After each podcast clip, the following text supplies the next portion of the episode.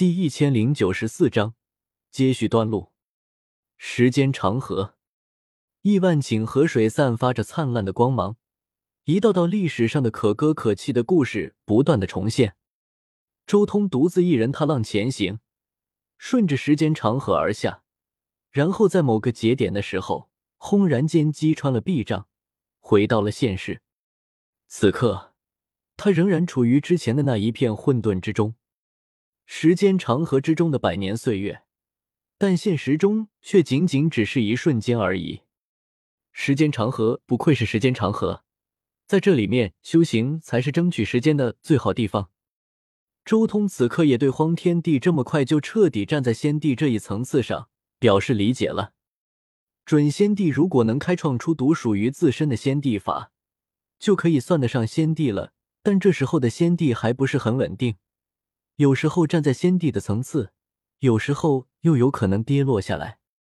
荒天帝当初被尸骸先帝打爆的时候，就属于这一层次，甚至周通有很大的把握，尸骸先帝当初就是在这一层次的时候被上苍之上的黑血给污染了，因为这时候也正是尸骸先帝状态不稳定。然而，尸骸先帝是什么时候彻底完善自己的地法，站在了先帝层次呢？答案就是他自我封印的这无尽岁月。尸骸先帝不知道耗费了多少时间来完善自己的先帝法，然而荒天帝却因为时间长河的特殊性，顷刻间就跳过了这一步。由此可见，时间长河这种地方的修炼环境到底强大到什么地步。但时间长河也不是什么人都能去的，能真身进入时间长河。至少也需要仙王的手段。至于留在时间长河中修炼，那恐怕需要一些非常特殊的手段了，比如无中仙王和六道轮回仙王联手设置在时间长河之中的那座宫殿，比如荒天地的地级手段。不想这些了，第六秘境已经有了几分把握，该去实践一下了。周通心念一动，顿时自己的孤之真命浮现了出来。孤之真命修炼的乃是鸿蒙主宇宙的修炼体系，而且修炼到了天神的层次，相当于真仙。但他的修炼体系到这一步已经短路了，再无前路。说起来，通过荒天帝给出的那些大道法则，还有他的第六秘境的经文，我倒是推演出了这一体系进入仙王一级的办法。周通仔细看着自己的孤之真命。心念一动，顿时将晋级之法传入了孤之真命体内。嗡隆！很快，孤之真命的气息开始变强，道行在增长，无穷无尽的符文奥义烙印在了他全身上下，太过璀璨了，无尽的符文将他贯穿。同时，他的眉心那里更是仙光冲霄，光芒透过头骨，照亮了大片的混沌。仿佛开天辟地的第一道神光，绚烂夺目。可以看到，在孤之真命的眉心部位，他元神化婴双手托着一枚碧绿色的碧血金丹，静静的盘坐在石海之中。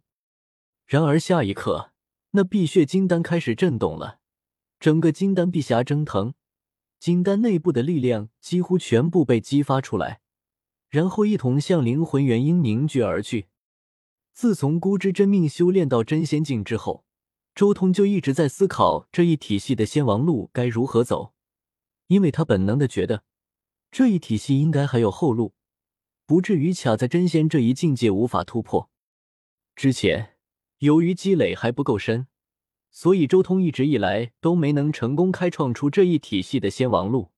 但是现在观看了荒天地的道与法之后，周通受益良多。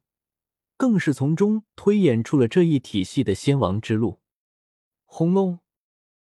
这一刻，孤之真命太过璀璨了，碧血金丹彻底气化，精华全部融入灵魂元婴之中。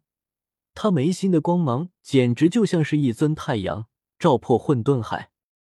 混沌翻涌，可怕的波动不断的波荡着，但孤之真命却完全不在乎。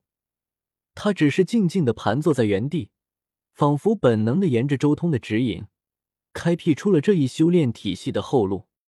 咔嚓！忽然，天地爆鸣，孤之真命浑身发光，他体内的潜力之门完全打开了，一道道玄妙的精华从潜力之门之中蒸腾而出，配合那碧血金丹一同融入灵魂元婴。刹那间，光芒前所未有的璀璨，浩瀚的灵魂之力更是如同在燃烧，照亮混沌。仙王之路，此刻接续。孤之真命猛然大吼，他倾尽一切，强行继续断路，踏出了前所未有的一步，为自己以及这一修炼体系开辟出了一片崭新的天地。轰隆！天地间道音轰鸣，像是开启了一个全新的纪元。在孤之真命的眉心之处，有一团光，包裹着一个小人。盘坐于此，万法不侵，万劫不灭。他仿佛被烈焰缠绕，但仔细看的话，那不是一般的火焰，而是元神之火，大道之火。这是这种金丹元婴修炼体系的接续，让原本分开的碧血金丹和灵魂元婴融合，从而产生一种全新的变化。这是天神之力与灵魂的交织，是全身潜能的汇聚。这种东西有点类似于荒天地的第六秘境——举头三尺有神明。事实上，也正是因为看到了荒天地的举头三尺有神明，所以周通才能接续断路，踏出这前所未有的一步。但周通也明白，这一步和荒天地的举头三尺有神明截然不同，因为天神之力和遮天法的法力在性质上截然不同。还有灵魂化音这一步，也是遮天法完全没有的东西，自然而然融合之后的产物也截然不同。他只是受到了举头三尺有神明的启发，而不是全盘照搬。轰隆！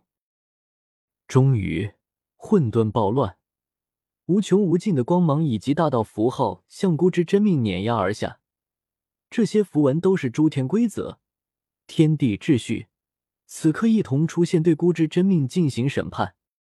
仙王劫降临了，孤之真命沐浴在仙王劫中，那无穷无尽的大道之光贯穿向孤之真命的头颅。但孤之真命眉心的小人却岿然不动，他静静的盘坐于识海之中。无穷无尽的大道符文靠近之后，立即被那元神之火燃烧，化作了孤之真命的养料。令他浑身的气息更加可怕，更加强大。仙王大劫整整轰击了数日的时间，才慢慢停了下来。孤之真命正式接续断路，成功晋级仙王。